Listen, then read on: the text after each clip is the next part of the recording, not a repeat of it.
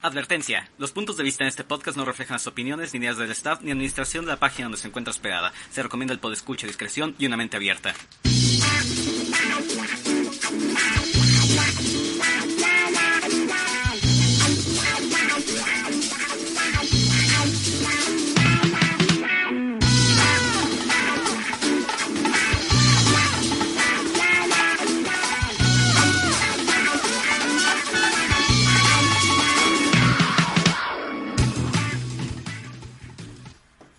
Muy, muy, muy, muy, muy, muy, muy, muy buenas noches y bienvenidos a otra emisión más del podcast grosero de cultura popular por excelencia, el Crapcast, transmitiendo en vivo a través de Radio Anime Nexus.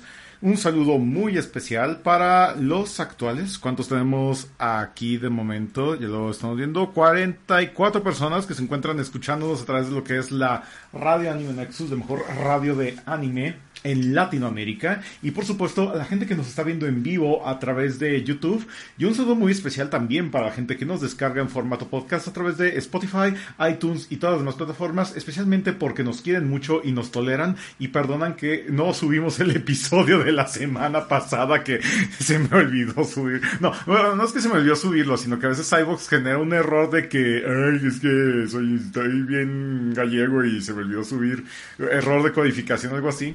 Ya cuando me di cuenta que estaba el error, así que, híjole, pero me di cuenta apenas ahorita. Y ya voy a tener. Bueno, lo bueno es que aquellos que ven el programa o, o lo escuchan en formato podcast le van a tocar dos podcasts este fin de semana, que es la semana pasada y este. Dobles regalías para mí. Pero sí, entonces ya nos encontramos aquí. Y ¿sabes qué? Lo único que es que tengo que aquí mi nombre puesto de tu lado. Aquí te lo pongo para Hola, acá. buenas tardes. Yo soy Morielo. Ya quisieras. Y aquí se encuentra de este lado acá Hazard. ¿Qué tal Hazard? Ahora sí, ¿cómo estás? Bien, bien. Ah, podría mencionar sucesos actuales del mundo, pero prefiero hacer un par de... bueno, prefiero hacer un solo anuncio parroquial eh, que, que concierne a mi persona, que también es, parte, eh, es en parte una de las razones por la que no estuve la semana pasada. Eh, la semana pasada, eh, bueno, eh, la semana pasada y la semana antepasada, en el canal de Kid VG se estrenaron dos reseñas que estuve haciendo recientemente. Una de Virtua Fighter 5, 5 Ultimate Showdown y otra de Yakuza Like a Dragon, para que vayan, les den amor y dejen en los comentarios, digan en los comentarios que vienen por parte del Crapcast. Ah, eso está excelente. Qué bueno que haces el gol. Hazard, tanto para nuestro canal como para el canal de KitVG. Unos saludos rapidísimos para Axel Elscolor, que, bueno, pues el buen Axel, que también llega acá con los saludos crapcastianoalenses. Y Eduardo Bravo también que llega así de que, hola, hola, saludos a todos. Qué bueno que están aquí, qué bueno que están disfrutando, desperdiciar su fin de semana con nosotros. Y entonces, pues, sin más por el momento, yo creo que va siendo momento de brincarnos a lo que es a nuestra sección de noticias.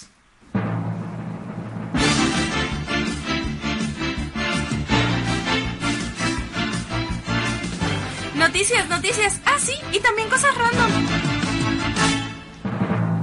Antes de empezar, de hecho aquí vemos que Axel nos deja el comentario de que de haber sabido que las hiciste tú, pues vaya y, la- y las ves, pues ahora sí que más te vale, pero al final de cuentas esta es la clase de cosas que subsidian el vicio gamer de Hazard, ya que gracias a eso tengo entendido que recibes copias de, de juegos para tener acceso a ellas. De hecho, Virtua Fighter 5 lo recibí precisamente de manera gratuita gracias a mi trabajo de freelancer con VG. Wow. Saludos también para Luis Morales, pero bueno, Saludos, personal Jesus. Saludos. Y ahora sí, vamos a empezar con lo que es nuestra escaleta. Que, bueno, tenemos a lo que es Games Workshop. Lo que es una de las compañías favoritas de Henry Cavill. Porque este güey simplemente no deja de enamorarnos con su conocimiento de cosas ñeñas, entre ellas de Warhammer y Warhammer 40.000. Pero, ¿qué tenemos que hablar sobre Games Workshop? Oh, hermano, oh, hermano. Recientemente, Games Workshop, en toda su sabiduría cósmica de hacer figuritas de plástico y, libro, y libros con precios demasiado altos para una persona normal, decidió que era hora de sacar una nueva política acerca de creación de contenidos por terceros y por fans. Eh, más específicamente, y esto lo estoy citando de la política, no, no les voy a citar completa la política porque puta madre, pero en, en específico la cláusula que quiero hablar Básicamente dice, tenemos una política de cero tolerancia contra contenido como animaciones hechos por fans. A ver, es que de hecho, a mí se me hizo raro por la forma en la que lo describiste, porque aquí decías que anuncia que ya puedes piratear todos sus productos porque fuck it, son unos asnos. Entonces, ayúdame a entender eso, porque parece que más bien me estás diciendo que eh, se están portando, están en modo Disney ahorita. Exacto. Y la, la cosa es esta.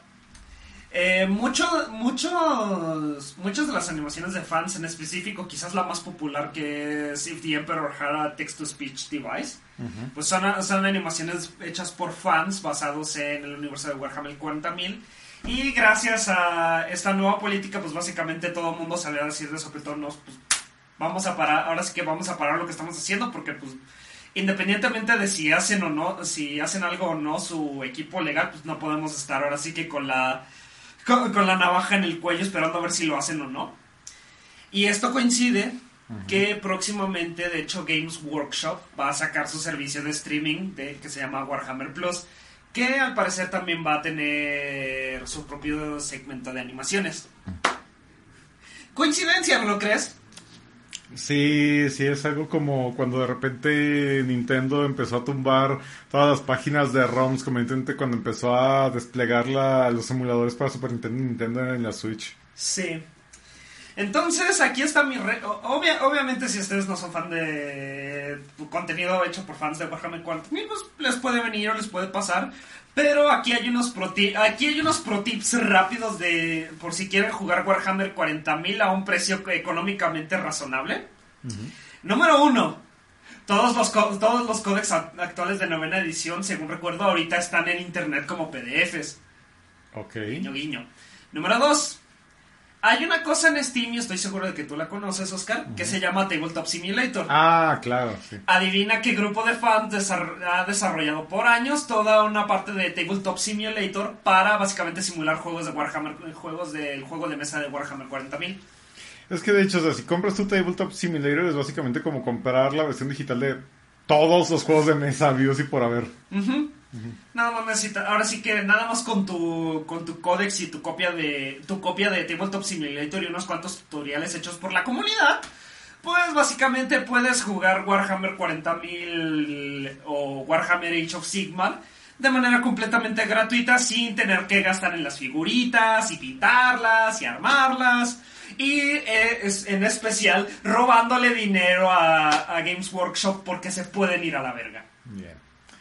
Pues bueno, que ahora sí que nunca, nos gusta cuando las empresas se ponen como que en ese modo hiper defensivo con sus propiedades. Sobre todo porque, pues, ¿qué le pierden?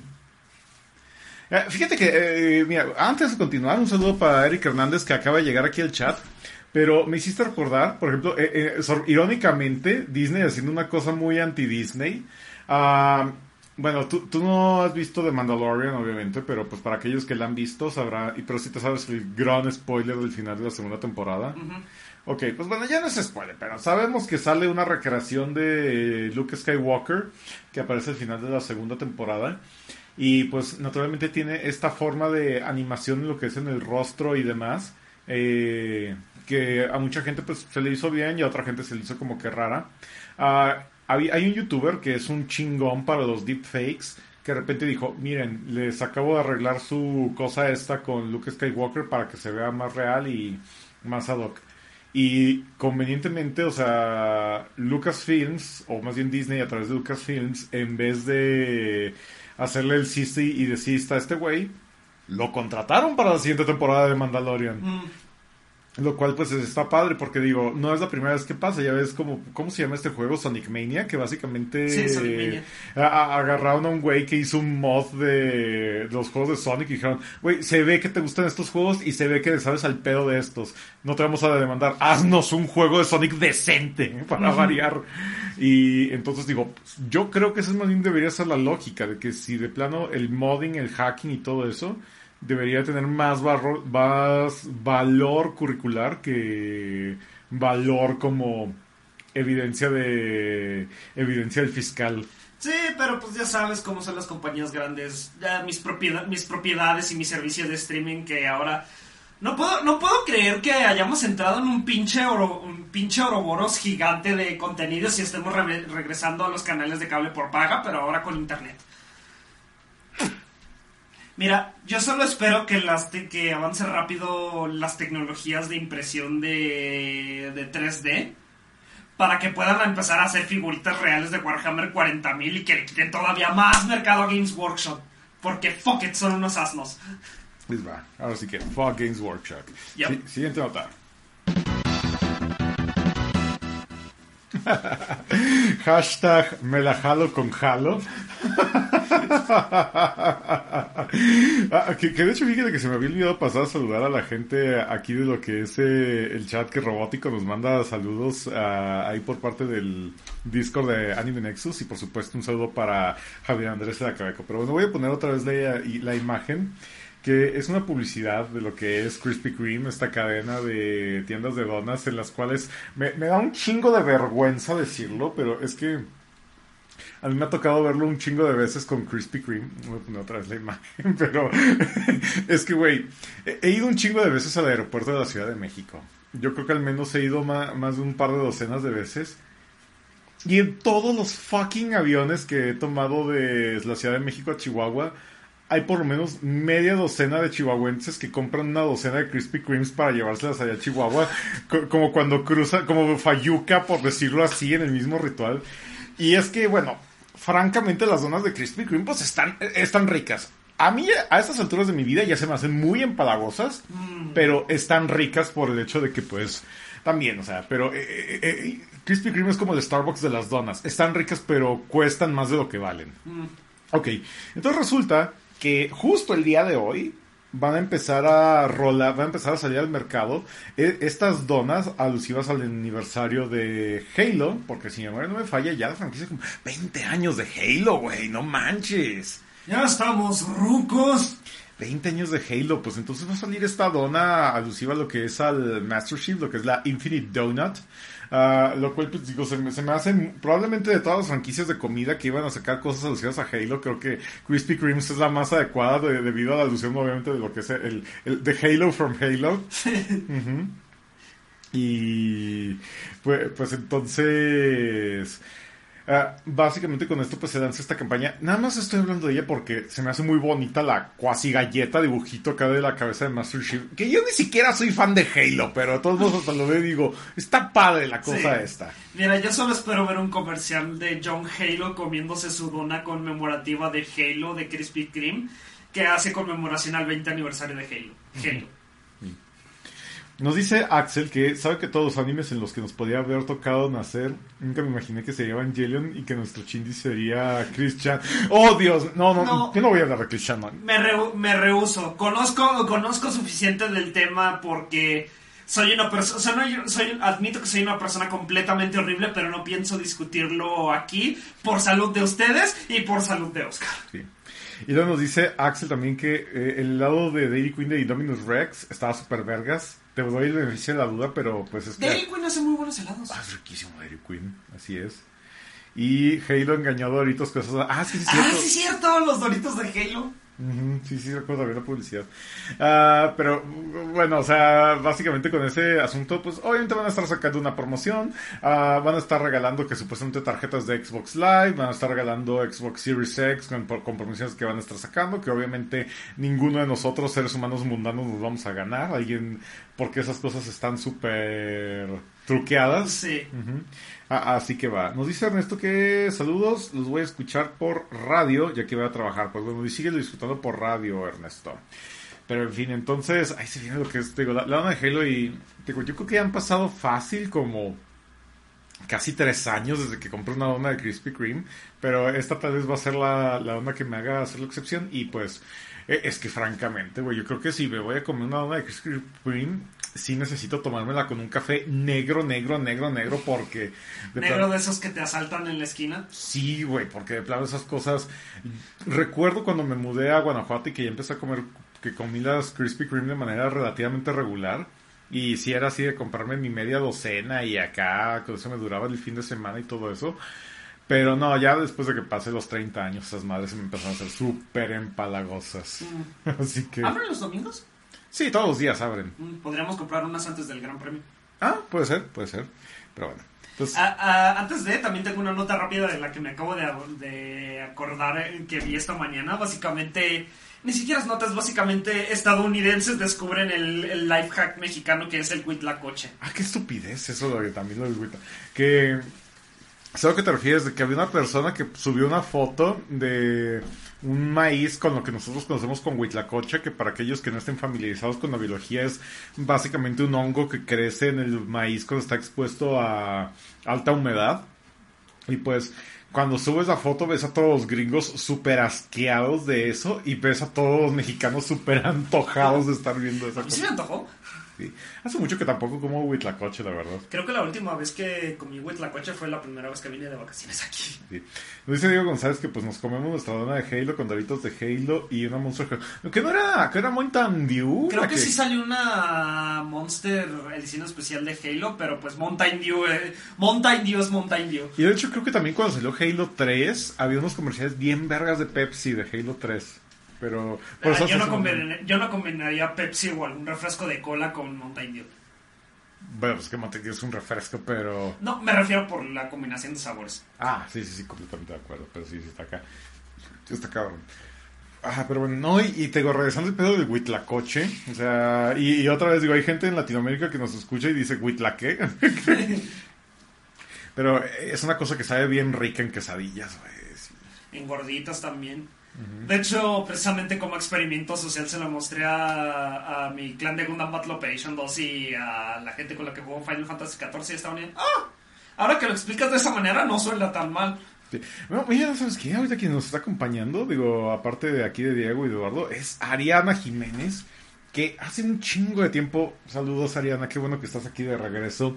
Ah, y no, llegas justo a tiempo, ahorita estamos disfrutando acá de, hablando de, de cosas culinarias, y la verdad, muy alegre de que por fin salió por segunda vez negativa en su prueba de COVID, maravilloso. Por fin, a mí me va a tocar ya el lunes mi inyección. ¿Cómo te envidio? Sí. Si No, dos años más viejo. Oye, güey, pero la gente de mi generación con lo de la vacuna han estado haciendo. eh, Es así que yo sí siento el puto cringe bien cabrón, como por ejemplo el güey que se fue disfrazado de Skeletor y el güey que se fue disfrazado de Pikachu acá a la Ciudad de México.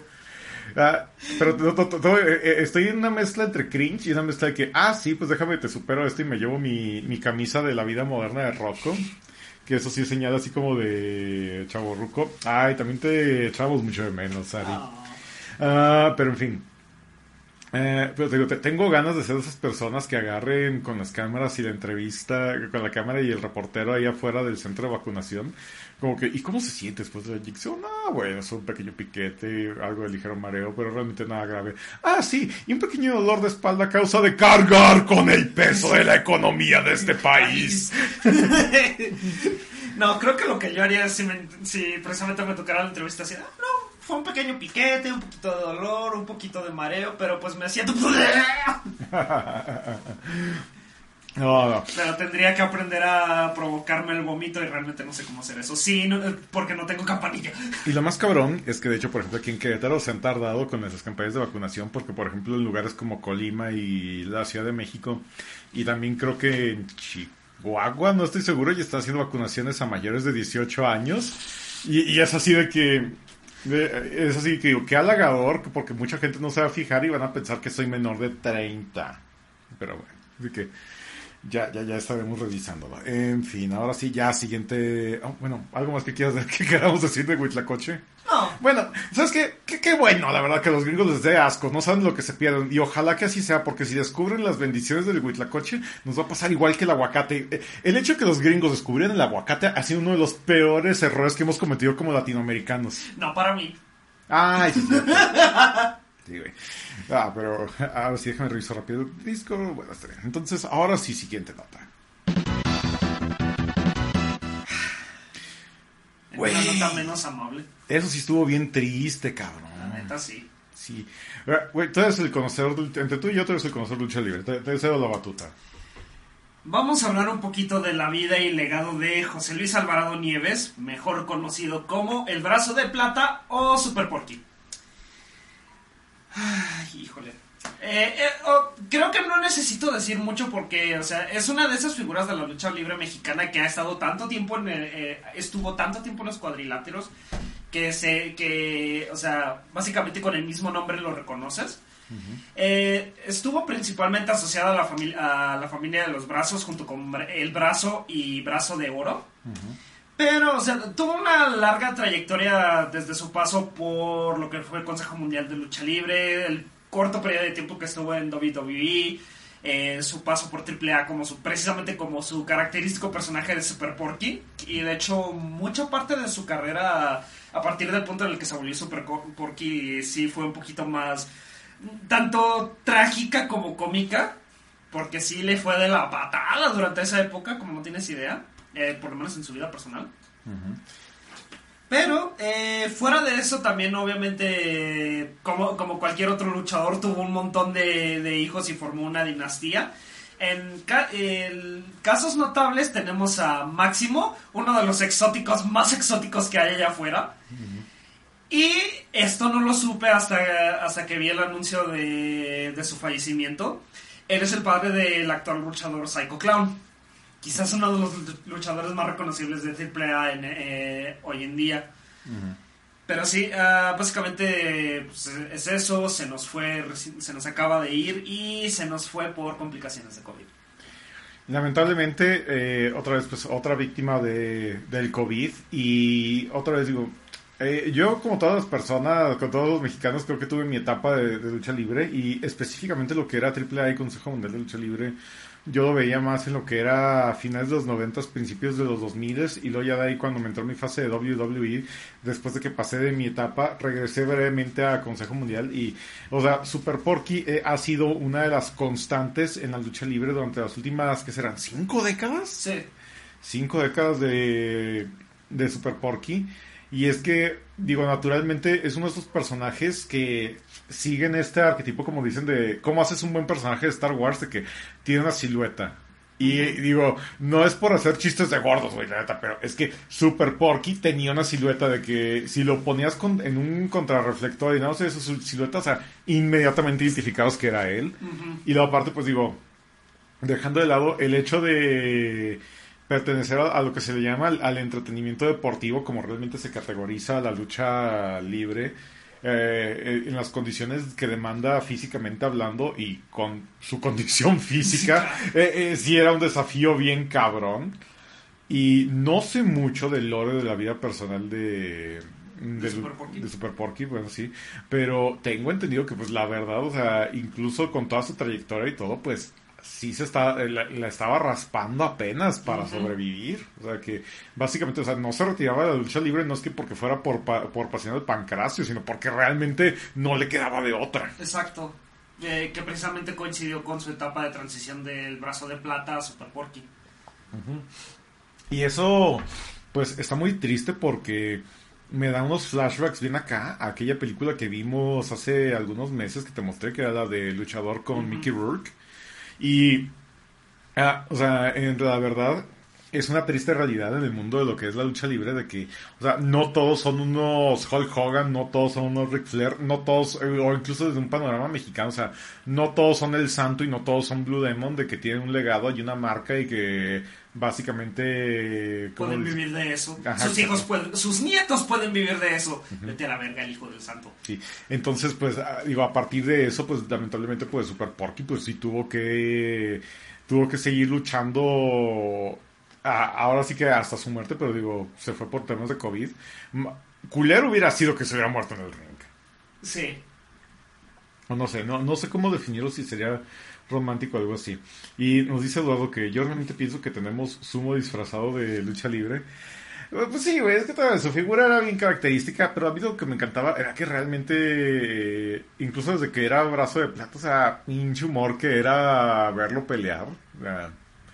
Eh, al final de cuentas de, de eso se trata la lucha libre, o sea, es entretenimiento, eh, es alegrías y pues simplemente se nos fue uno de los grandes. Y hablando de que se nos fuera otro, uno de los grandes. Oh, claro, claro que sí.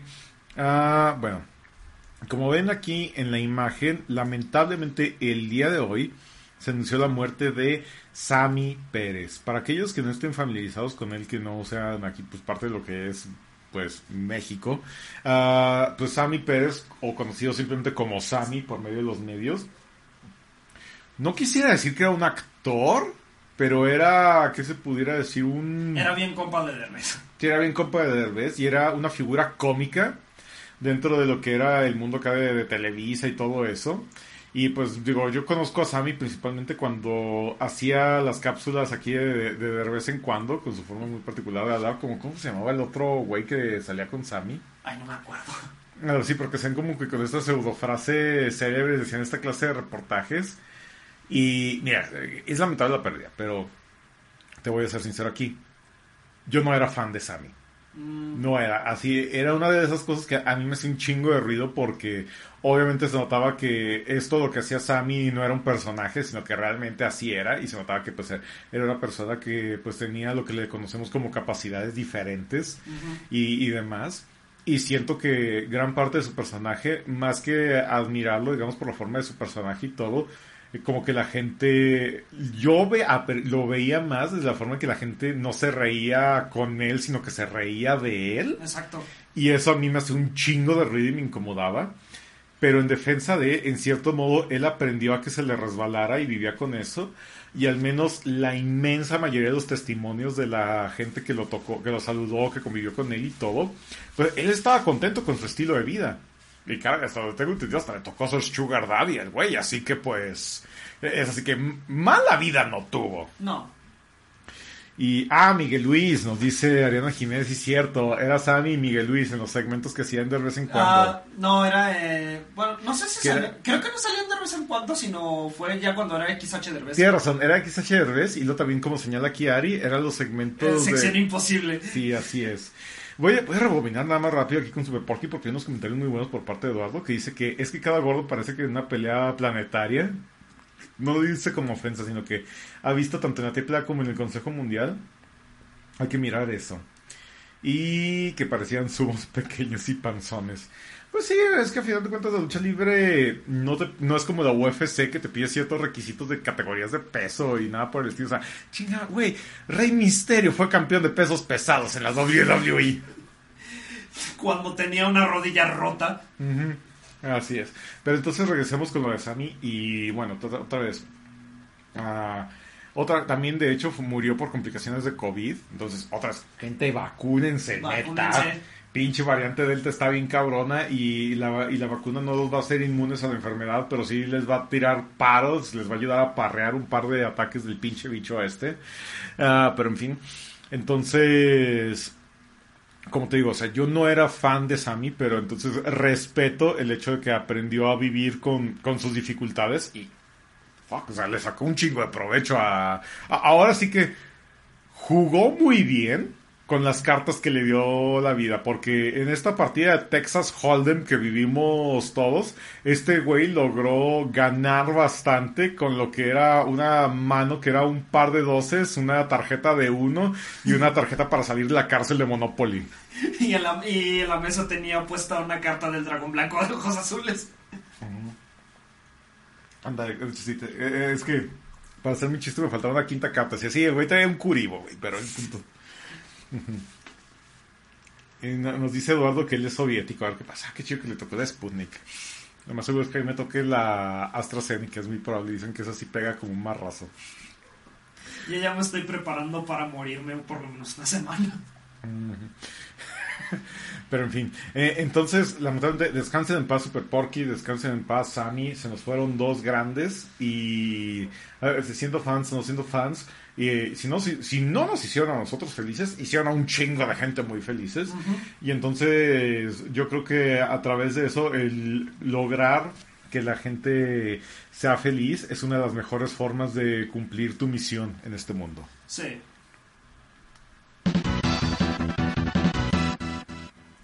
Hablemos de robots gigantes entonces, cambiando de tema, Hazard. Eh, cambiando de tema de noticias más amables. Eh, ahora sí que esto es una vez más anuncio de actualización de Gundam Battle Operation 2. El juego cumple ya su tercer aniversario. Uh, uh, y como cada aniversario y evento grande que hace cada verano en general, están tirando la casa por la ventana. Empezando por el, eh, empezando por el hecho de que eh, de, de entrada están dando 30 monedas gratis para el gacha, que monedas gratis, monedas gratis siempre se aprecian. Y si tienes más, tres, más de 300 días en el juego, te regalan otras 60. Lo cual, wow. Y aparte están, dando un montón de bonos y todo, y varias modalidades de gacha y toda la cosa. Pero lo importante es, son, es la introducción del costo de, de matches de 700 y la introducción del New Gundam, que es, es el primer mobile suit de, nivel de 4 estrellas que no, había- eh, que no hubo en el juego. Y de hecho, so- creo que soy la persona más afortunada en esta, en esta casa. Porque ayer me, ayer me senté y dije, bueno, vamos a tirar a ver qué sale. Y a la primera me salió. Ah, estaba. Y déjame decirte, está muy. No, está bastante fiel representado lo que, eh, lo que es el New Gundam a comparación de su contraparte de la película Charles Counterattack. Y es una pinche asquerosidad bien sabrosa. Pero sí, sí, si tenían ganas de entrarle a este juego, pues obviamente es gratis, lo pueden descargar desde su PlayStation 4 sin problemas. Y pues están tirando la casa por la ventana, así que entrenle. Sí, y ya lo hemos escuchado en meses anteriores, que Hazard dice que probablemente de todos los juegos que tienen la modalidad de gacha, ah, este es probablemente uno de los juegos más generosos y menos codependientes, de que no necesitas ser una ballena y no necesitas tirar la casa por la ventana para poderte hacer de buenas unidades. Así que la verdad esta es una apuesta bastante segura si te gustan los robots gigantes y si te gustan los juegos de disparo. ¿Y cómo está la comunidad de Gundam Model Operation? Todo eso digo, eh, eh, comparado por ejemplo con el League of Legends, Pokémon Unite, creo que se llama el League of Legends que salió ahorita de... Ah, sí. No te voy a decir que no hay gente tóxica, porque la hay. Pero me ha atacado tan pocas veces que honestamente... tan pocas veces en comparación a LOL o Pokémon, o Pokémon Unite que honestamente no me molesta. Excelente, pues bueno, entonces ahí tenemos otro aniversario de este juego. Y pues bueno, simplemente nada supera. Bueno, o sea, un juego gratis normalmente tiene su catch, pero este es probablemente uno de los catches más amables que hay. Ah, mira, esto está bastante. Uy, güey, la verdad, tú, tú- tú estás como niño en dulcería, la verdad, con este programa, ¿verdad, César? Ah, sí. Eh, creo que esto en algún... Creo que no lo comentamos en el podcast, o si la primera vez que fuimos a... Sí, sí, eso platicamos cuando fuimos al otro Querétaro. Ujú. Eh, fuimos a una de las ed- ediciones anteriores de, Quere- de Querétaro, que es esta, que es este pequeño, bueno, di- diría que convención, sí, de juegos de rol de mesa y juegos de mesa en general. Eh, la última vez que fuimos, de hecho, estuvo bastante padre. eh, había un montón de exhibiciones, dados, cosas para comprar. Incluso nos sentamos a jugar una partida de Pathfinder. Ah, sí, sí, recuerdo. Sí. Y resulta que en esta ocasión va a haber otra, va, se va a dar la tercera edición de Querétaro el día 6 y 7 de agosto en el Centro Cultural UNAM Colonia La Cruz, Querétaro, Querétaro. Van a ir muchas de las tiendas de... ¿Qué pasó? No, es que parece que estamos teniendo alguna traba aquí porque dice que no tenemos dice que no tenemos internet. Pero Ok, sí, ya me di cuenta. ay, Dios. Ah, Beans. A ver, déjame rápido. Quiero salir y me dice si se vuelve a Ok.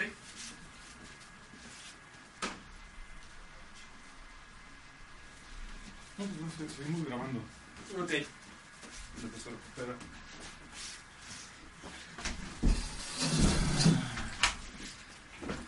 Ah, rayos. Bueno, entonces digo, de todos modos, afortunadamente este es un tema de podcast. Parece que se nos cayeron las transmisiones en vivo. Y eh, entonces siguen platicando de Querétaro. Sí, eh, como decía, es un pequeño evento que trae varios expositores locales de aquí de la ciudad de Querétaro para... Básicamente venden chunches y también hacen demostraciones de varios sistemas de juego de rol de mesa. Eh, a la edición que fuimos, pues obviamente nada más tuvimos tiempo de probar esa mesa de Pathfinder, pero estuvo bastante divertida, honestamente. Pero, eh, bueno, si ustedes están o viven aquí en la ciudad de Querétaro o les interesa o viven en, en las áreas aledañas y les interesa venir a esta pequeña convención, una vez más les, les repito la fecha, va a ser el próximo fin de semana que es 6 y 7 de agosto de 10 de la mañana a 7 de la noche horario tosudo, en el Centro Cultural UNAM, Colonia La Cruz, Querétaro, Querétaro. Está avisando aquí. ah, que. Ah, iba a decir así que esperen unos minutos y todo ese rollo porque tenemos problemas de conexión, pero ¿cómo chingados va a llegar el mensaje al chat? Ups. Whoopsie daisy. Pero, en fin, qué, qué lamentable esto. Y a- agregando a eso, fíjate que una cosa súper ñoña que viene acompañado de esto es que eh, este próximo fin de semana va a ser lo que es la tercera emisión de Querétaro pero el siguiente fin de semana, de hecho va a ser el Free Comic Book Day. ¡Fuck! Así que lo, lo bueno es que va a ser sábado y domingo, así que va a estar bastante interesante para aquellos que estén cerca de lo que son los comicasters y los fantásticos, para poderse hacer de lo que son algunos de estos cómics nuevos. Pero bueno, entonces ahora sí, vamos pasando a lo que es la siguiente nota. Y unas noticias breves sobre lo que es la FGC. Eh, eh, eh, FGC. Otro personaje de KOF anunciado, y este caso es el de Atena Asamilla. Me gusta su nuevo diseño. Sí, la verdad está, eh, está padre, está bonito, pues obviamente hay cierta gente que como que no le gustó el estilo de traje como que de chino, pero pues a mí se me hace que tiene todo el sentido del mundo considerando el trasfondo de lo que son sus otros equipos que ha estado de los Psycho Soldiers, que han sido este Chini... Ay, ¿cómo se llama este otro güey? No, es, era ah, Genso y... Bueno, el tercer miembro cambia dependiendo. Es este... Ha sido Bao, ha sido Chin. Bao, Chin, en... No, sí, por lo general, por lo general es Genso o, o Bao el que, al que reemplazan, pero... Va, y bueno, pero de todos modos, resulta que al menos todavía Kenson y Chin se han confirmado. Y entonces resulta que Atena Samilla ah, se une y forma otro equipo, forma una tercera, otra tercia. Y este caso es el SNK Heroine, es el Heroine Team, El equipo de la heroína. Sí, que está conformado pues por Mai, Yuri y Atena. Que también conocido con- en círculos un poquito más oscuros como el Team Saigado. ¿Sabes lo que significa?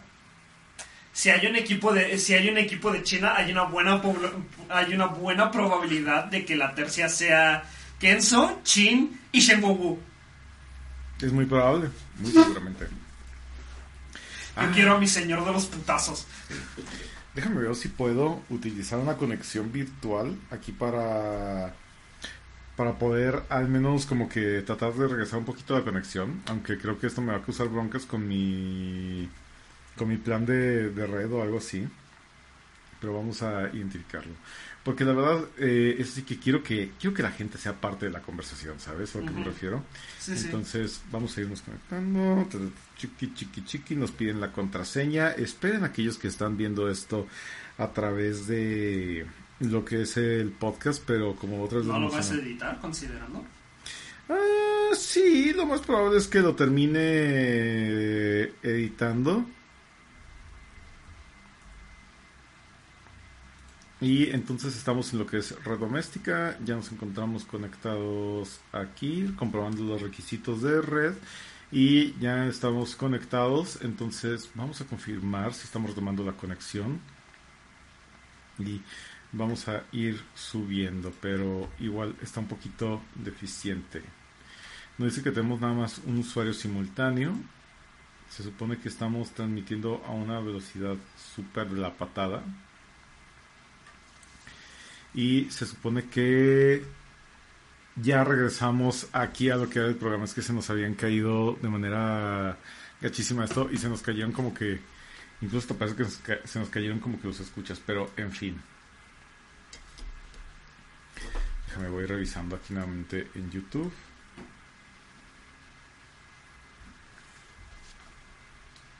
Que sí está un poquito frustrante esto. Ah, listo, ya, ya parece que ya regresamos a... Al tutubo. Eh, sí, regresamos a las artes, pero parece que en el tutubo estamos un poquito retrasados. Y de cualquier forma, creo que sería conveniente ir pasando a nuestra siguiente nota.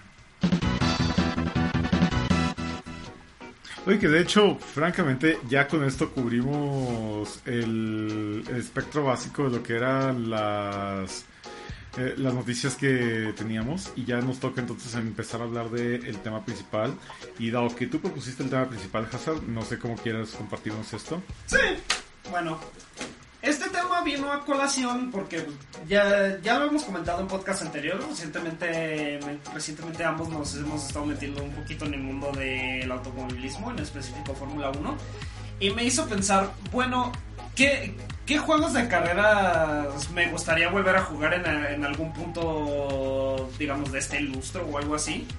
Y en eso se fue básicamente yendo mi cabeza para otros lados y dije, bueno, pues vamos a hablar de algunos de los juegos de carreras, por lo menos más memorables para mí y para ti. Y en este caso ambos tenemos al- algunas listas de juegos de, de juegos de carreras que pues eh, ahora sí que preparamos con mucho cariño para ustedes.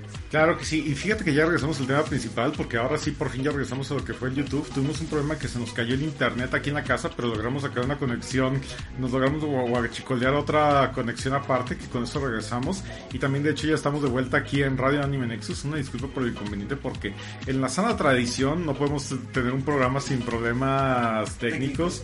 Y como dijo, mencionó Hazard, vamos a enfocarnos a lo que son algunos de los juegos de nuestros juegos de carreras favoritos. Y pues bueno, ah, tenemos algunas categorías, entre, entre ellas pues vamos a dejar que Hazard nos esté guiando a través de lo que son sus juegos de carreras favoritos. Ok, primero la voy a describir un poco de las categorías y por qué lo separé como tal. Primero tenemos la categoría de simulación, que básicamente son juegos de carreras que tratan de ser lo más realista posibles. En este espectro entra- entraría pues, todos los juegos licenciados de los distintos campeonatos de carreras que haya a lo largo del mundo. Luego tenemos los juegos de carreras arcade, que si bien están un poquito todavía basados en la, del- en la realidad, pues tienen mecánicas de conducción un poco más simples o tienen algunas otras locas un poquito, cosas un poquito más alocadas. Luego están los futuristas, donde los carros no tienen llantas, flotan a través de motores o simplemente hay pads de turbo por todos lados. Y por último tenemos los juegos de carrera tipo kart. Ya saben, Mario Kart y esas cosas. Y bueno, cosas ahora sí que fuera, fuera de esta realidad. Muy bien, entonces vamos alternando entre tú y yo con las diferentes categorías y empecemos primero con nuestros juegos favoritos de simulación. Ok, empezando con mi primer juego de simulación. eh, ¿Qué dirías si te digo que en algún momento Namco intentó hacer su propia serie de juegos de carreras de simulación? Pues fíjate que con Namco yo me hubiera imaginado más algo al estilo de Mario Kart, considerando que pues muchos de los personajes de Namco tienen una naturaleza más caricaturesca, viniendo entre ellos, por ejemplo, pues Pac-Man, que era eh, que es uno de los personajes icónicos de esta franquicia. Así que mm, lo primero que me, hubiera venido a la mente hubiera sido algo así como que Pac Kart o algo por el estilo. Que de hecho creo que sí lo hicieron en algún punto, pero nunca lo jugué. No tuve interés. Pero, eh, pues sí, lo intentaron en la generación del PlayStation 2, eh, GameCube y el Xbox original con R Racing Evolution, que es en sí un spin-off de la serie de Ridge Racer. Básicamente R Racing Evolution es un juego de carreras de simulación, o sea, hasta, hasta al entrar a cada carrera, básicamente tienes tus opciones de ajustar, ajustar el torque de las llantas, opciones del motor, un montón de cosas que honestamente si no tienes ni puta idea de qué, de qué es lo que estás haciendo, mejor ni le muevas. Pero lo que tiene de interesante es que no solamente se enfoca en carreras ya sea de circuito o, carre- o carreras en, en calle, sino que cubre un amplio, un amplio espectro de carreras. Lo que, pues, obviamente hay circuitos, hay carreras de calle, hay carreras de rally e incluso en las últimas partes del juego hay carreras con, sup- ahora sí que lo que se conoce como supercarros. Básicamente autos, de, autos diseñados con motores estúpidamente veloces que desafían las leyes de la realidad de la física, pero no nos fijemos en eso. Pero otra cosa interesante de, de lo que y por lo cual me pegó bastante a Racing Evolution es que de hecho tiene un modo historia en el que tú vas siguiendo la historia de una pil de lo que era antes una pilota de ambulancias que o sea la primera escena que vemos es, es la pilota básicamente conduciendo por una unas calles bien saturadas de carros y ella haciendo maniobras estilo burnout Y de ahí lo la contrata un equipo de carreras y pues de ahí se va desarrollando la historia. No es la historia más impresionante del mundo ni algo que haya cambiado los paradigmas de mi pensamiento, pero honestamente el hecho de que un juego de carreras de simulación se haya molestado en tener un modo historia es algo que me parece bastante interesante. Qué chido cuando mencionaste Burnout. Aquí Eduardo Bravo dice que él tiene ganas de jugarlo. Y también Axel lo menciona sobre un juego diferente, pero vamos a, hacerse, vamos a señalarlo conforme hablemos de eso más adelante. ¿Cuál es tu siguiente juego favorito de simulación? El primero, el único, el clásico, Gran Turismo. Eh, Gran Turismo es una sección muy acertada, pero quiero pensar, ¿tienes alguna, alguna versión favorita de Gran Turismo? Honestamente me es muy difícil elegir en este caso porque cada uno de los juegos de la serie ha tenido lo suyo, desde el primero hasta el ah, hasta Sport. Pero si tuviera que elegir, yo diría Gran Turismo Aspect. A ver, muy bien. ¿Y eso? Eh, en específico, por lo- los tipos. La, ahora sí que las compañías que lograron meter en ese juego, así como la mecánica de que tienes tu piloto. Ahora sí que tienes un piloto secundario que puedes ir también tú. Ahora sí que. No tanto manejando tú como persona, sino manejando en el sentido de aspectos técnicos. Y pues me trae recuerdos de la época del PlayStation 2, la cual siempre he recordado con cariño. Pero, o sea, en general, Gran Turismo siempre ha sido para mí siempre ha sido la serie de juegos de, simulación, incluso hoy en día con la competencia que tiene con Forza. Eh, em, por varias razones. La primera, eh, los soundtracks, los soundtracks licenciados que eligen siempre son muy acertados para cada uno de los juegos. Segunda, ¿has visto la calidad gráfica de cada uno de los juegos? Hasta Gran Turismo 1 se ve, se ve bien chingón y eso que es un juego de 1990 y tantos.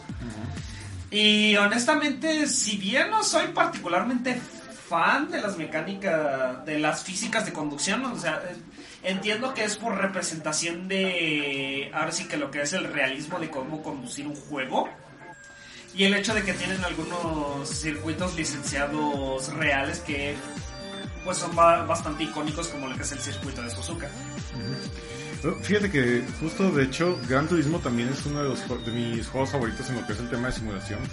Forza, la verdad, no lo pongo en la lista, principalmente por el hecho que no lo he jugado lo suficiente como para poder deliberar y decir que, que es de mis favoritos. Eh, y de ahí, por ejemplo, ahorita la verdad, con esta, una de las últimas entregas de la franquicia que ha sido Gran Turismo Sport, que salió para PlayStation 4, no manches, pinche pináculo de juego en temas de, de simulación, entre son todos los vehículos posibles, todas las, todas las pistas que hay, todas las condiciones que puedes llegar a estar simulando entre lo que ha sido que lluvia, día, noche y demás, que te pueden llegar a alterar lo que es el tema de atracción y demás, la inmensa cantidad de vehículos licenciados que tienes y todo. Y luego que es Güey, el- está, está, eh, está el trueno ahí. Es correcto. Y lo todavía agregando de lo que es la cereza del pastel, este juego tiene soporte de PlayStation VR, así que y cumplí una de mis fantasías técnicamente, que es poder estar manejando un Corvette de, del año del Carlos, así de los 60 y todo, y estarlo piloteando y poder ver lo que es la palanca de velocidades, lo que es el monitor de lo que son la, los tacómetros y todo eso, y, Sí. y, y tener esta sensación de que te traes el casco real y estás, y estás viendo y estás viendo la ventana y estás viendo la palanca y todo eso, no manches, es una pinche chulada. Y pues básicamente ese juego es súper gratificante y tiene un chingo mil de modos en los cuales pues estás pasando una inmensa cantidad de horas metido. Creo que lo principal que me enseñó Gran Turismo Sport es algo que, que- quisiera que existiera en los autos en, ah, en lo- los autos de grado de consumidor, que es que en vez de tener una palanca de velocidades tiene botones en el volante. ¿Sabes qué tan fácil me haría la vida condu- conducir un auto un auto de transmisión manual que utilice botones en vez de una palanca? Muy fácil. Pero en fin. Entonces, básicamente tenemos una coincidencia con, con Gran Turismo, pero pues te digo, yo redondeando me enfocaría en Gran Turismo Sport. Y también dentro de la onda de simulación, estuve jugando durante las últimas semanas lo que fue la entrega 2020 de Fórmula 1, lo que es F1 2020. Y my fucking god, ese juego sí es simulación en todo el sentido de la palabra, de que ah, te toca simular lo que han sido todas las pistas de lo que son los Grand Prix de Fórmula 1. Te toca estar probando, de hecho, incluso tiene un modo carrera donde te conviertes en un piloto de Fórmula 2 y tienes que estar abriéndote paso para poder entrar en la Fórmula 1. Ya de ahí poder elegir en qué, en qué escudería te quieres meter, o más bien qué escudería te contrataría y qué expectativas tienes de cada una de ellas. Dime que elegiste Haas. No, no, güey, tú sabes que yo soy Alfa Tauri. Mm. Entonces, eh, entras a, a Alfa Tauri y de repente, o sea, incluso todo el modo Grand Prix implica desde que tienes que estar entrando a lo que son la, los viernes de pruebas, los sábados de calificaciones y ya finalmente lo que es el, el Grand Prix. Y naturalmente durante los días de prueba tienes que estar haciendo de hecho ciertos trials que te da todo el equipo técnico pues para poder conocer el desempeño de las llantas, el desempeño del combustible, un largo, etcétera. Eso sí, el juego puede ser encabronadamente frustrante porque tiene un motor de física ridículamente realista. O sea, ahora sí en este caso no estamos jugando Mario Kart. Así que la verdad tienes que frenar porque tienes que frenar y, no puedes estar rebasando como no puedes estar rebasando como chilango en hora pico. Así que pues la verdad eh, es uno de esos juegos que te definitivamente si alguien lograra sacar su credencial de su carnet vehicular, su ca- su credencial para conducir aprendiendo entre lo que ha sido Gran Turismo y Fórmula 1, no me sorprendería la verdad que uno desarrolle esas habilidades. ¿Qué? Ok, la- aquí va la pregunta más importante de la noche. ¿Puedes, ¿Puedes simular conducir como un idiota como Romain Grosjean? Totalmente. ¡Sí! sí. Nos dice aquí rápido Axel que Forza Horizon en qué categoría caería, según yo simulador. Es un poquito más arcade que la serie principal de Forza Motorsport. Pero... eh, 50-50. Ok. De hecho, Ariana nos hace alusión a un juego del cual vamos a hablar más adelante cuando pasemos a nuestra siguiente categoría que son los juegos de carreras de modo arcade. Voy a hablar de un juego que sé que si lo juegas a estas alturas te va, te va a dar ma- mareo por lo pésimo que ha envejecido, pero aún así sigue muy pegado en mi corazón, porque fue uno de los primeros juegos de carrera de tipo arcade que jugué. Destruction Derby 2 de Psygnosis es... Se ve horrible, se juega horrible, tiene un modo de carrera, tiene un modo de, ahora sí que de carrera de conducción muy obtuso, donde no ganas puntos en un campeonato por ir en primer lugar, sino ganas puntos por la cantidad de veces que chocas, que tiene sentido, es un derby de destrucción. Es un, bueno, es una carrera de Destruction Derby, pero considerando que a veces puedes sacarle toda una vuelta completa a otros conductores, es como que un poquito ridículo. Pero aún así no, cada, cada que me acuerdo de ese juego no puedo dejar de jugarlo por una sola sencilla razón. Ese pinche soundtrack. Es un montón de rolas así bien, ah, ahora sí que bien grunge metaleras de los noventas que lo escuchas hoy en día y definitivamente sabes que es de esa época, pero aún así, o sea, no dejo de escuchar ese soundtrack en específico. El tema del menú principal que pues no voy a poner aquí por pedos de derechos de autor porque es de una banda comercial, pero, o sea, eh, ahora sí que si quieren reírse un, si quieren reírse un, un, un rato así de ya sea de lo malo que es este juego o quieren escuchar el soundtrack, denle una checada a este juego. Eh, ahora sí que está, nada más está en mi corazón por pura nostalgia. Pero memorable. Muy bien. Continúa, continúa. Ok. Continuando con una serie de juegos un poquito más mejor. Tenemos toda la serie de Cruising hecha por, por Rare y Nintendo, si no mal recuerdo.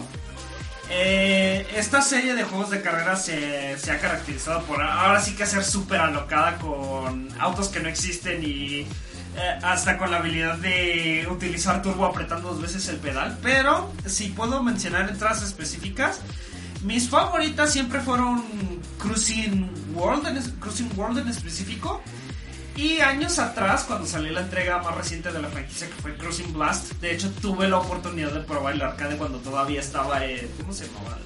Ah, sí, en esta de... sí, ay, no me acuerdo cómo se llamaba este lugar de maquinitas que está bien sendero, pero sí. Sí, ya lo quitaron, de hecho. Me, me da tristeza. Pero sí, pro- pude probar Cruising Blast y honestamente es una, es una chulada de juego. Está igual de estúpido que las entregas anteriores y honestamente no puedo...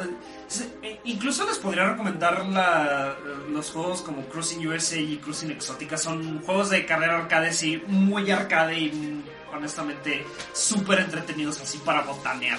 Yo me adelanto contigo y de hecho menciono uno de los juegos mi categoría que era Cruising USA. Yo crecí con ese juego en la época del Nintendo 64 y pues básicamente es un juego súper chiflado, súper divertido y pues otra vez, o sea, tiene completamente la esencia de lo que es la onda arcade, que al parecer también de hecho a Ari le agrada bastante.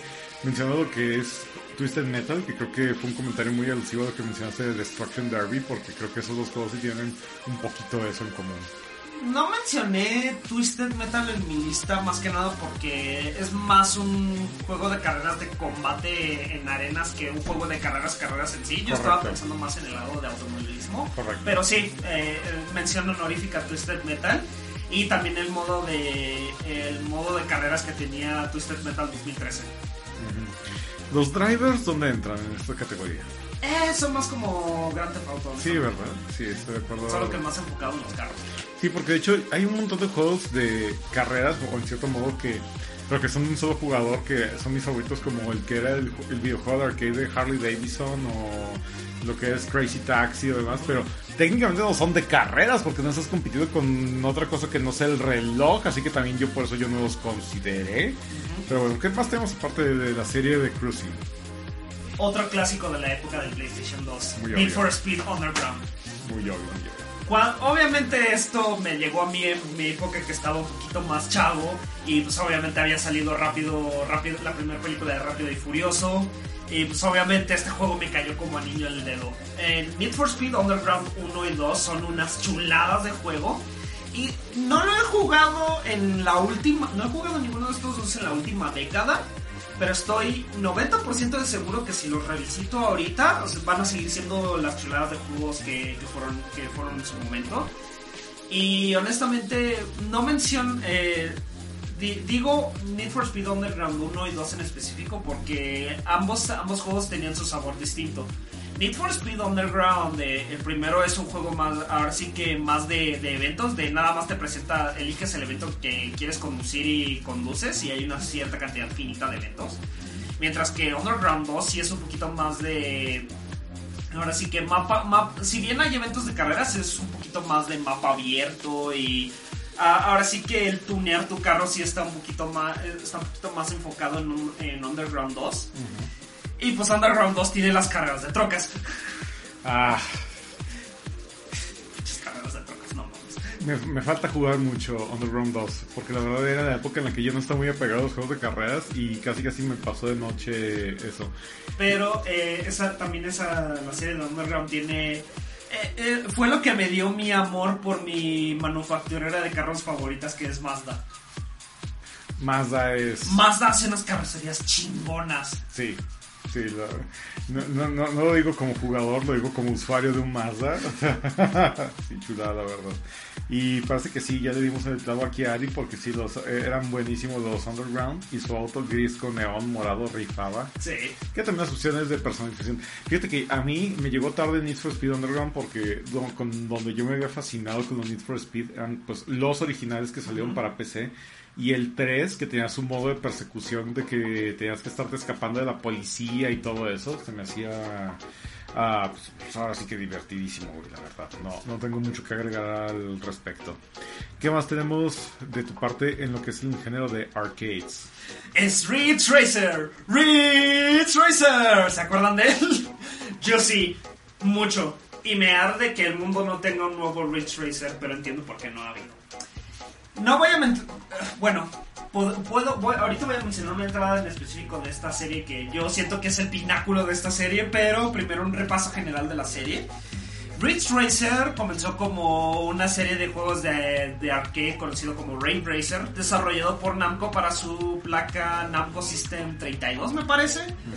Y pues básicamente se enfocaba en un poquito más de realismo, pero conducción a, a altas velocidades. Y interrumpo nada más que Luis, dinos la verdad. Ah, está diciendo que no dice la verdad o seguimos siendo amigos. Tú dilo aquí en el chat. Entonces regresamos con Ridge Racer. le da huevo el tema, ¿cierto? Este. Ridge Racer, de, de ahí Ray Racer pasó a consolas como Ridge Racer y Ridge Racer Revolution, que ambos son el mismo juego, no mames, pero siguen siendo bastante entretenidos. Eh, y pues obviamente la serie continuó hasta los días del PlayStation 3. Pero la entrada en específico que quiero mencionar para esta serie de juegos de carreras memorables es Ridge Racer Type 4 de PlayStation 1. Salió en las últimas épocas, eh, ahora sí que en los últimos años del PlayStation 1, así que si bien todavía, si bien se ve un poquito envejecido, aún así es bastante notable en el hecho de que se ve bastante bien, la verdad. Eh, las, carrocerías y los diseños de autos originales de Ridge, de Racer siempre me han gustado, pero Type 4 ahora sí que trajo, trajo al frente algunos de mis diseños favoritos de, de la franquicia, sobre todo los, los carros de categoría 3 que aparecen en las últimas pistas del juego. Y una vez más, la inclusión de un modo historia. Que de hecho tiene un modo historia bastante extenso, la verdad. Eh, la historia gira alrededor de este campeonato que es Real Racing Roots 99. Y tú al inicio escoges uno de los cuatro. Puedes elegir una de las cuatro carrocerías que son Micro Mouse Mappy, Pack Racing Team, uh, Racing Team Slovalu y no, me, y no me acuerdo cuál, de la, cuál es el último. Pero básicamente cada una de estas escuderías tiene su propia historia alrededor del el dueño del equipo y qué es lo que hay. Y de hecho hay partes de la historia que se conectan con otros equipos. Es bastante interesante. Y lo que le añade valor de rejugabilidad a Ridge Racer Type 4 es que puedes elegir tanto la escudería a la que entras como la manufacturera de carro que, tú, que, que tú puedes elegir al principio, que también hay cuatro. Entonces cada equipo tiene una combinación distinta de carros entre la escudería y la carrocería, lo cual básicamente hace desbloquear todos los carros del juego, una tarea estúpidamente, estúpidamente gigantesca, pero entretenida. Me gustan las mecánicas de conducción y refina algo que había introducido el juego anterior que fue Rage Racer, que fue la separación entre carros de tipo drift y carros de tipo grip, que básicamente uno con uno puedes pues obviamente driftear a través de las esquinas y el otro en vez de hacer un drift hace como que un hace como un, como un freno rápido que te permite cortar esquinas más rápido. Oh, Entonces, si de, esta recomendación arcade, si me pusieran una pistola en la cabeza y, me dijeran, recomienda uno para que los escuches jueguen rápido, diría Ridge Racer Type 4 sin pensarlo. Fácil. Antes de brincar a mis recomendaciones, un saludo rápido para Cari que nos está mandando pues las buenas noches aquí a aquí a través de lo que es el Discord de Anime Nexus. Y ahora sí ya pasando a lo que son mis recomendaciones, que de hecho las tuyas son bastante completas y es difícil un poquito superarlas. Pero en el, el término de arcade ya había mencionado yo anteriormente que dentro de la serie Cruising yo tengo una parte muy especial en mi corazón para lo que es Cruising USA. Pero también hay una especie de género dentro de lo que es el arcade, pero que convenientemente nada más está disponible en consolas, que es número uno lo que son los juegos de Top Gear para Super Nintendo. Oh, sí. Entre eso específicamente Top Gear 2, en el cual tiene toda la, toda la esencia de... Refresca memoria. ¿Cómo se llama este juego de carreras de Sega? Outrun. Outrun, gracias básicamente agarra la fórmula de Outrun, pero la aplica completamente a lo que es un... le, da fondo y forma en lo que son los prix de, carreras, todo lo que es un circuito. Y además trae el asunto de lo que es el, el management o la administración, porque naturalmente conforme tú vas ganando carreras, vas ganando dinero. Y este dinero lo utilizas para poder pagar mejoras para lo que es tu vehículo y ya de ahí dependiendo de las mejoras que haces pues son ciertos beneficios que vas recibiendo gradualmente ah, o naturalmente este es los juegos que se adhieren a, a la maravilla de que tenía el multiplayer en split screen por lo menos en lo que era en el Top Gear 2 Así que por lo menos ustedes dos pueden estar compitiendo hacia lo que era la gloria con este juego y cada quien experimentar sus diferentes mejoras en lo que eran el tema de motor, llantas, uh, eh, mofles, etc. Ah, y la música de ese juego era maravillosa. Pinche chula música para lo que permitía lo que era el Super Nintendo. Y convenientemente, hace algunos años salió un videojuego que era el sucesor espiritual de lo que es Top Gear 2, que es Horizon, Horizon Chase Turbo. Que básicamente es exactamente el mismo juego, pero con una capa de pintura y adaptado a lo que son las consolas de última generación. O sea, tienes lo que son tus autos, vas desbloqueando un chingo de vehículos. Naturalmente son vehículos, ¿qué se puede decir? Uh, mocks, así de que no son de marcas ni nada por el estilo, pero simplemente dices, sí, esta cosa parece un Mustang, sí, esta cosa parece un Corvette, sí, esta cosa parece un Ferrari. Entonces lo que me estás diciendo es que son el equivalente en carros a la Lache. Sí, así es. Pero pues de todos modos, lo importante es que es un juego súper colorido, estás en tu Grand Prix por todo el mundo, tienes ciertos objetivos que debes de cumplir. Naturalmente, conforme más cumples objetivos, más vas desbloqueando habilidades en tu auto que vas mejorando. No al mismo nivel de detalle que Top Gear, pero por lo menos te hace tomar la disyuntiva de qué clase de mejoras quieres ir aplicando eventualmente como una especie de árbol de habilidades como de RPG, por decirlo así. Y curiosamente, el mismo compositor que hacía los soundtracks para los juegos de Top Gear está haciendo el soundtrack para estos juegos. Así que el mismo espíritu se mantiene igualito. Así que, pues, la verdad, eh, esos son unas maravillas de juego de arcade, sobre todo porque no son juegos que tengan una física muy exigente. La verdad, pues, de hecho, raras veces he tenido que estar frenando en esos juegos. Básicamente te dejas llevar. Y mientras tus rivales no te estén estorbando para rebasarlos ahora sí que te vas libre y la verdad ese sí es un juego que me ayuda mucho a llegar a un estado de catarsis. Pero bien. Y ya ahí pasando tenemos lo que son la siguiente categoría de juegos de carreras, entre ellos donde están los futuristas. Dejamos atrás, dejamos atrás las cuatro llantas y las cambiamos por motores de gravedad cero para hablar de juegos de carreras futuristas, excepto por un caso específico que voy a mencionar más adelante. Primero, obviamente no podría hablar de un top de juegos de carreras futuristas si no hablaba de F0. Claro. El juego de carreras futuristas por excelencia.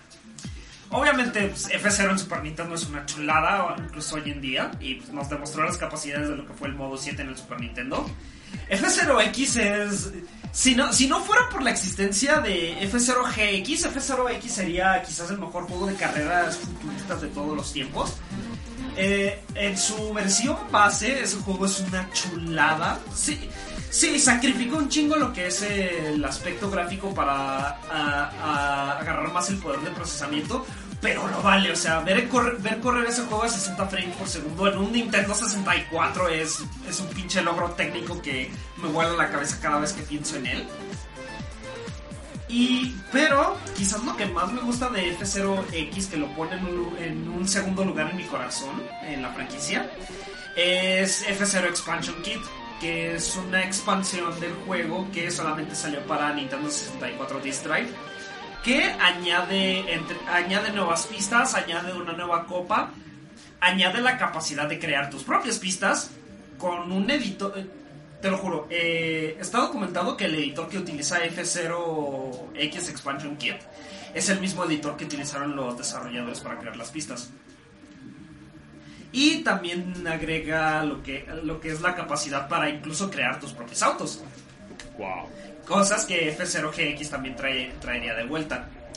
Pero sin duda, lo que hace a F0X Expansion Kit una, cosa, una chingonería y una chulada para mí es el hecho de que hacen una recreación de Rainbow Road de Mario Kart 64 con todo y, con todo y el tema de Rainbow Road de Mario Kart 64 al estilo de F0X. F0, de hecho, F0GX creo que tiene la reputación de ser uno de los juegos, no recuerdo si era el F0X o el GX, pero uno de los dos tiene la reputación de ser uno de los juegos más difíciles. GX. GX, que es el que voy a mencionar a continuación, F0GX de Nintendo GameCube y AX de arcade, es uno de los, es el juego más técnico de la franquicia, o sea, ves speedruns de esa madre y básicamente lo único que se me viene a la mente es gente haciendo estos con las manos con el control de cubo. Piensa Smash pero aún 10 veces más rápido y te truenan más los dedos. Ahí te viene una pregunta que nos dice Axel. Si F0 es tan bueno, ¿por qué Nintendo no ha sacado nada de él? Es una buena pregunta que tiene una respuesta completamente válida y realista. Shigeru Miyamoto detesta esa franquicia. Y no, y no lo estoy diciendo en broma. Hubo una entrevista que salió hace ya, unos, hace ya varios años en la que básicamente Shigeru Miyamoto dice, sí, es que no hemos sacado un F0X porque no puedo innovar. Fíjate que bueno, otra vez digo. Es que o sea, F0 no- eh, GX no necesita realmente innovar, innovar nada. Pues, controles de movi- podrías decir que controles de movimiento, pero bla, bla, bla, bla. Pero honestamente ese eh, era eh, el juego el juego de F0 perfecto en mi, en mi opinión, o sea, trajo todo lo que trajo a la mesa F0X y lo expandió. Sí. Eh, fíjate que, bueno, hablando de detalle con F0, el F0 que probablemente yo disfruté más a manera concienzuda fue F0 Maximum Velocity para Game Boy Advance. Maximum Velocity también es un muy buen segundo lugar. No manches. Y es que yo tengo recuerdos bien cariñosos con Maximum Velocity porque recuerdo que yo antes trabajaba como un administrador para departamentos cuando estaba en la preparatoria. O sea, básicamente yo era el güey el que mandaban a cobrar las rentas. Y ya con eso, pues de las rentas yo cobraba una comisión y ya recuerdo que en aquel entonces yo tenía mi Game Boy Advance. En aquel entonces el primer juego que me compré había sido Castlevania Circle of the Moon. Y el segundo juego que me compré, recuerdo estar parado enfrente de lo que era el anaquel de Liverpool y tenía dos opciones. O me compraba Super Mario Advance, que era el Super Mario Bros. 2 con esteroides, o me compraba F0 Maximum Velocity. Y recuerdo que mi primo, saludos a, a mi primo Chido One, me había dicho, güey, pues es que F0 está más chido y pues este güey es Mario 2, tú ya has jugado esa madre y todo. Y dije, ah, tiene razón, pues va. Qué maravillosa decisión fue eso. Básicamente Maximum Velocity agarra lo que es el F0 de Super Nintendo y lo amplifica en lo que es diversidad de pistas, diversidad de autos, diversidad de todo y fue un juego que todavía hasta la fecha digo lamentablemente pues en su momento terminé terminé vendiendo mi Game Boy y mis cartuchos en su momento pero ya ahora sí de que, ahorita que ya cuando ya he construido esta esta madre este Game Boy aquí cuando me conseguí la flashcard el primer juego que probé fue F0 Maximum Velocity y otra vez fui desbloqueando todos los carros gradualmente porque es una cosa que ya para mí es como que sana tradición estarlo haciendo y en retrospectiva este juego es difícil. Eh, eh, fue- fuera de la insanidad que es GX a X, Maximum Velocity también es uno de las entregas más técnicas de la franquicia. Si no mal recuerdo, GP Legend es un poquito, nada más así por poquito, es un poquito más técnico, pero o sea, speedronear esas, ma- speedronear esas madres o incluso ser eficiente en esos juegos es cosa de, de tener todas las pinches ecuaciones matemáticas en tu cabeza. Bueno, fin, yo creo que ya hablamos mucho de F0, todavía tienes otros juegos pendientes de estar hablando que son juegos de carreras futuristas. ¿Qué más tenemos en el menú? Esta, esta no sería, este no sería un tema hecho por mí si no hablara de cosas súper oscuras que solamente yo y otras 15 personas en el universo jugaron. Power Drum de, de PlayStation 2 es un juego de carreras futurista donde básicamente tú manejas carros voladores, pero a diferencia de ser circuitos, circuitos como en F0 son ahora sí que distintos planetas. Y ah, en algún momento, no me acuerdo si lo compré en un tianguis o lo compré en una lo compré en una casa de empeño, no sé, pero fue una de esas compras que dije, bueno, está aquí, es un juego de PlayStation 2 y no tengo nada mejor que hacer. Vamos a meterle, vamos a meterle como unas 300 horas a esta madre. Está bastante entretenido. eh, no recuerdo si esa madre. No, esa madre no tenía. Ahora sí que armas, otra cosa. Pero tenía. Lo que hacía único a Power Drum de PlayStation 2 es que para tomar tú las curvas más rápido, en vez de tener que driftear o hacer un giro loco como lo haría F0, básicamente tú tenías que tomar las curvas lo más abierto posible, pero de forma que básicamente tú le, ahora sí que hiciera, em, ahora sí que con los motores de antigravedad de tu vehículo, tú lo, lo pusieras en paralelo, en paralelo a la pared. Y una vez que tocas la pared, básicamente sales, de- sales disparado en, en línea recta después de la curva. Básicamente, digamos, sacrificas mitad de, mitad de la curva o la entrada de la curva para tener un tiempo más rápido a la hora de pivotear de- de- del otro lado. Lo cual hacía la- las carreras bastante intensas. Eh, no he revisitado este juego en mucho tiempo porque no he tenido un PlayStation 2 para volver a jugarlo, pero sí me gustaría volverlo a hacer. Eh, Era bastante entretenido. Y de hecho, esta no era el- no es la primera entrega de Power Drum. Hubo un Power Drum para Atari. No me acuerdo. No es el 2600, es una de las computadoras un poquito más avanzadas de Atari, pero 5200 o Era, era Atari o Amiga. Era alguna de las computadoras que tenía capacidades muy rudimentarias de 3D. Y el juego corría de la verga.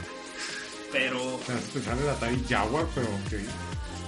Pero sí, no. Eh, le saqué mucho jugo a, Power Drum de, PlayStation 2 y es bastante entretenido.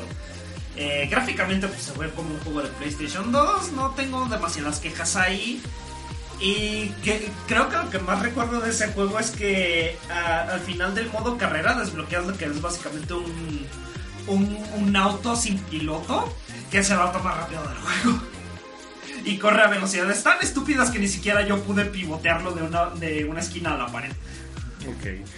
¿Qué más tenemos entre tus juegos de futuristas?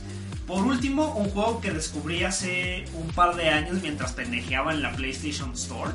Xenon Racer, a diferencia de otros juegos futuristas, sí es con carros que parecen un poquito más sacados de la realidad y tienen llantas y toda la cosa. Pero eh, básicamente Xenon Racer es lo que diría yo que es la el paso evolutivo de el paso evolutivo de ya sea automovilismo en forma como lo que es Fórmula 1 o Super GT, pero si agregaras la capacidad de tener moto- motores que no ocupan gasolina, con la capacidad de generar turbo y utilizar turbo, turbo en el suelo. Wow. El juego se ve se ve poca madre, obviamente como parte del hecho de que está en un PlayStation 4, pero o sea, los diseños de los carros o sea, se ven sentados en la realidad, pero al mismo tiempo dices, "Ah, sí, en unos cuantos en unas cuantas décadas podríamos estar en este punto en el automovilismo. Eh, los diseños de las pistas también están padres y de hecho, o sea, no, no son basados en pistas reales, pero sí van a través del mundo y creo que una de las pistas que más recuerdo es la de Canadá, donde básicamente vas conduciendo a través de un bosque y luego vas conduciendo al lado de una costa. Está bien, bien padre, bien hermoso. Si tienen la oportunidad y se lo encuentran en alguna venta de venta de verano o algo así de PlayStation, denle una checada. Está bien, está bien padre. Y hasta eso, o sea, las primeras horas son un poquito difíciles de, de dominar, pero ya que agarras el ritmo, el juego es, es lo suficientemente demandante como para sacarte una gota de sudor, pero no, pero no a niveles estúpidos como F0GX. Ok. Xenon Racer es la recomendación aquí de Hazard de futuristas. Fí- Fíjate que en el tema de futuristas, yo realmente fuera de F0 no tengo mucho dominio ahí en el tema. Ah, casi no he jugado muchos de ellos y el siguiente juego del que voy a hablar normalmente entraría más en la categoría de cards, pero creo que todavía sí encaja más de la onda futurista, que es una dupla entre lo que es Biker Mice from Mars, que es el juego de los motorratones de Marte, y al mismo tiempo, uh, que la chingada, parece que nos estamos cayendo otra vez de, de la conexión aquí, pero a ver si, si logra levantar esta cosa porque parece que el teléfono está... el teléfono parece que, hijo de güey, el teléfono está ardiendo. Uf. Sí, pero vamos a ver que eso se logre resolver a la brevedad posible. Nada más que déjame confirmo si sí, sí, sí, sí. Ya de ahí nos podemos conectar a lo que es la otra conexión, la de TP-Link. Pero con Biker Mice from Mars, eh, este juego está muy curioso porque tiene una. A, a diferencia de la mayoría de los juegos de carreras de convencionales, tiene una perspectiva que la conocemos como perspectiva 2.5D, porque es un juego de carreras de vista isométrica que pues está basada en la caricatura de los 90. Sí. Pues, digo, la verdad, no hay mucho que agregar al respecto, más que el hecho de que uh, no hay internet ahí, ni modo. Entonces vamos a irnos conectando de regreso aquí en la otra, la A60. Parece que ya estamos conectados de manera segura. Vamos a ver si podemos ir recuperando la conexión. Pero como te iba diciendo, a final de cuentas, lo que era la franquicia de los motorratones de Marte, eh, pues fue una de estas franquicias que surgió como una, que se pudiera decir, Como una respuesta a las tortugas ninja. como todo, como cualquier otra cosa en los 90, se trató de surgir al respecto de eso. Eh, pero aún así, eh, eh, no es el primer juego de carreras de vista isométrica que existía. De hecho, para Super Nintendo había otro que se llamaba Rock and Roll Racers. Me, mención honorífica a Rock and Roll Racer por haber pu- puesto rolas tan icónicas del metal como lo es Paranoid de Black Sabbath en un procesador de Super Nintendo.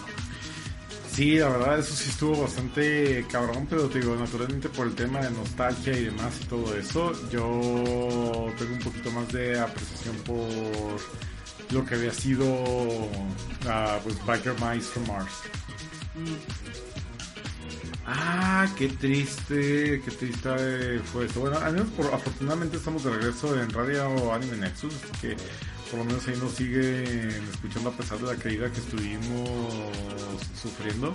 Veamos si podemos lograr recuperar conexión a través de lo que es YouTube. Y pues realmente ya no tengo mucho que agregar en temas de futuristas, ya nada más nos queda nuestra última categoría que es Go-Karts. Karts y otros. Karts, ya. Otra, otro de, de esos juegos que están muy cerca de mi corazón a pesar de que sé que envejecieron terrible. Hot Wheels Turbo Racing para PlayStation 1. ¿Lo llegaste a jugar? Mm, No, pero fíjate que yo tengo una historia parecida con otro juego, pero habla tú primero y después te cuento.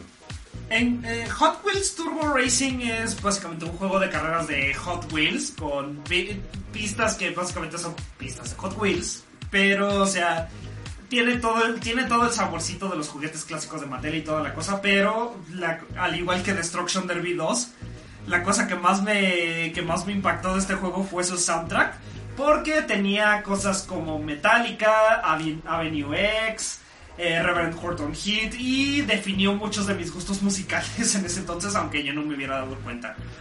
Eh, lo juegas hoy en día y no diría que es malo, pero envejeció. Envejeció durísimo. Fíjate que hay un juego que yo sí jugué que va por ese estilo, que, pero se llama Toybox Turbo. Mm. Que ese Toybox Turbo, básicamente. O sea, ahí te va la historia resumida. Toybox Turbo es un juego de Micro Machines, pero el peor es que tuvieron desmadres con la licencia, ya tienen el juego hecho, entonces dijeron, fuck it, vamos a sacarlo, pero sin la licencia de Micro Machines. Y el cual son estos juegos de carrera sobre una pista en el que estás así sobre, básicamente como si jugaras carreritas en un nivel de Toy Story, así sobre una mesa de billar o cosas por el estilo. Ah, y es un juego que te avientas fácil, todo el juego completo lo avientas como en 3 horas para desbloquear todos los carros y demás. Pero es inocentemente muy divertido. Creo que nada más hay un nivel que sí dije está particularmente difícil, pero el resto del juego es un, así que un paso en el parque. Pasando a mi siguiente. ah, Ahora sí que mi siguiente juego de la categoría de carts y otros. No sé si estuviste al tanto de ese meme que pasó durante años, eh, sobre todo en la época de PlayStation 3, donde Naughty Dog siempre hacía tres juegos y luego un juego de kart. Naughty Dog lo hizo dos veces. Pero primero vamos a hablar de la segunda vez que lo hizo, que fue Jack X Combat Racing, que está basado en la franquicia de Jack and Daxter de PlayStation 2. Básicamente Jack X contra Combat Racing en términos de historia es otro juego de la franquicia, pero eh, tiene la peculiaridad de que este es un juego de, de carreras con armas por todos lados. Y me, me gusta porque los diseños de carros que ha tenido la franquicia de Jack X siempre han sido interesantes. O sea, desde, desde el hecho de que empezó con carros futuristas que podían volar y toda la cosa, a pasar ahora sí que a un diesel punk bien duro. O sea, lo, lo hizo bastante, bastante entretenido. Y, o sea, los carros se ven como unos pinches armatostes sacados de Mad Max. Lo cual me ha, lo cual me ha- agradado por completo porque soy bien fan de Mad Max. Y pues Jack X no decepciona, no decepciona en ese sentido. El, eh, no diría que el modo historia es del todo muy bueno, pero eh, honestamente es, es una historia en un juego de carreras. Honestamente, ¿a quién le importa? Pero sí, solo quería mencionar eso. Ok, y finalmente para cerrar, El primer juego de carreras que hizo Naughty Dog, Crash Team Racing. El mejor Mario Kart de la historia y nadie de ustedes me lo puede negar, en especial tú. Sí, tú, el que me estás viendo aquí en la pantalla, tú. ¿qué, qué tan cabrón estuvo Crash Team Racing que lo tuvo que sacar la tumba para hacerle un remake para PlayStation 4? Es que, sa- ¿sabes? Mira, Mario Kart 64 es un clásico y le doy, le doy puntos extra por el apartado visual porque básicamente hizo un juego de carreras 3D con sprites con, con los autos, lo cual es, es una decisión que nadie más se atrevi- se atrevió a hacer nunca.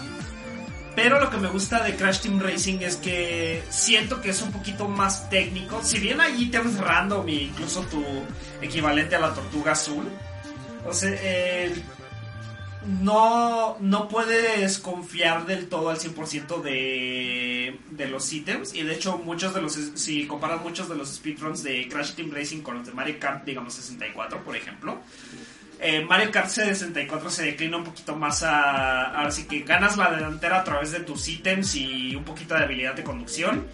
Y lo inverso se puede ver a través de Crash Team Racing, donde tienes que confiar sobre todo en la mecánica de, de bucear con drifts. Y los ítems ocasionalmente te ayudan a avanzar, no digo que no, pero es un juego un poquito más, más técnico en ese sentido. Y si hay algo que me gusta y creo que lo he demostrado a través de a través de todo este tema es que me gustan los juegos técnicos. Sí, sí, sí, sí, se dando cuenta. Pero bueno, fíjate que ya que mencionaste, digo, naturalmente está el contraste entre tú y yo con Crash Team Racing, pero yo, por ejemplo, yo soy más un chico de Mario Kart.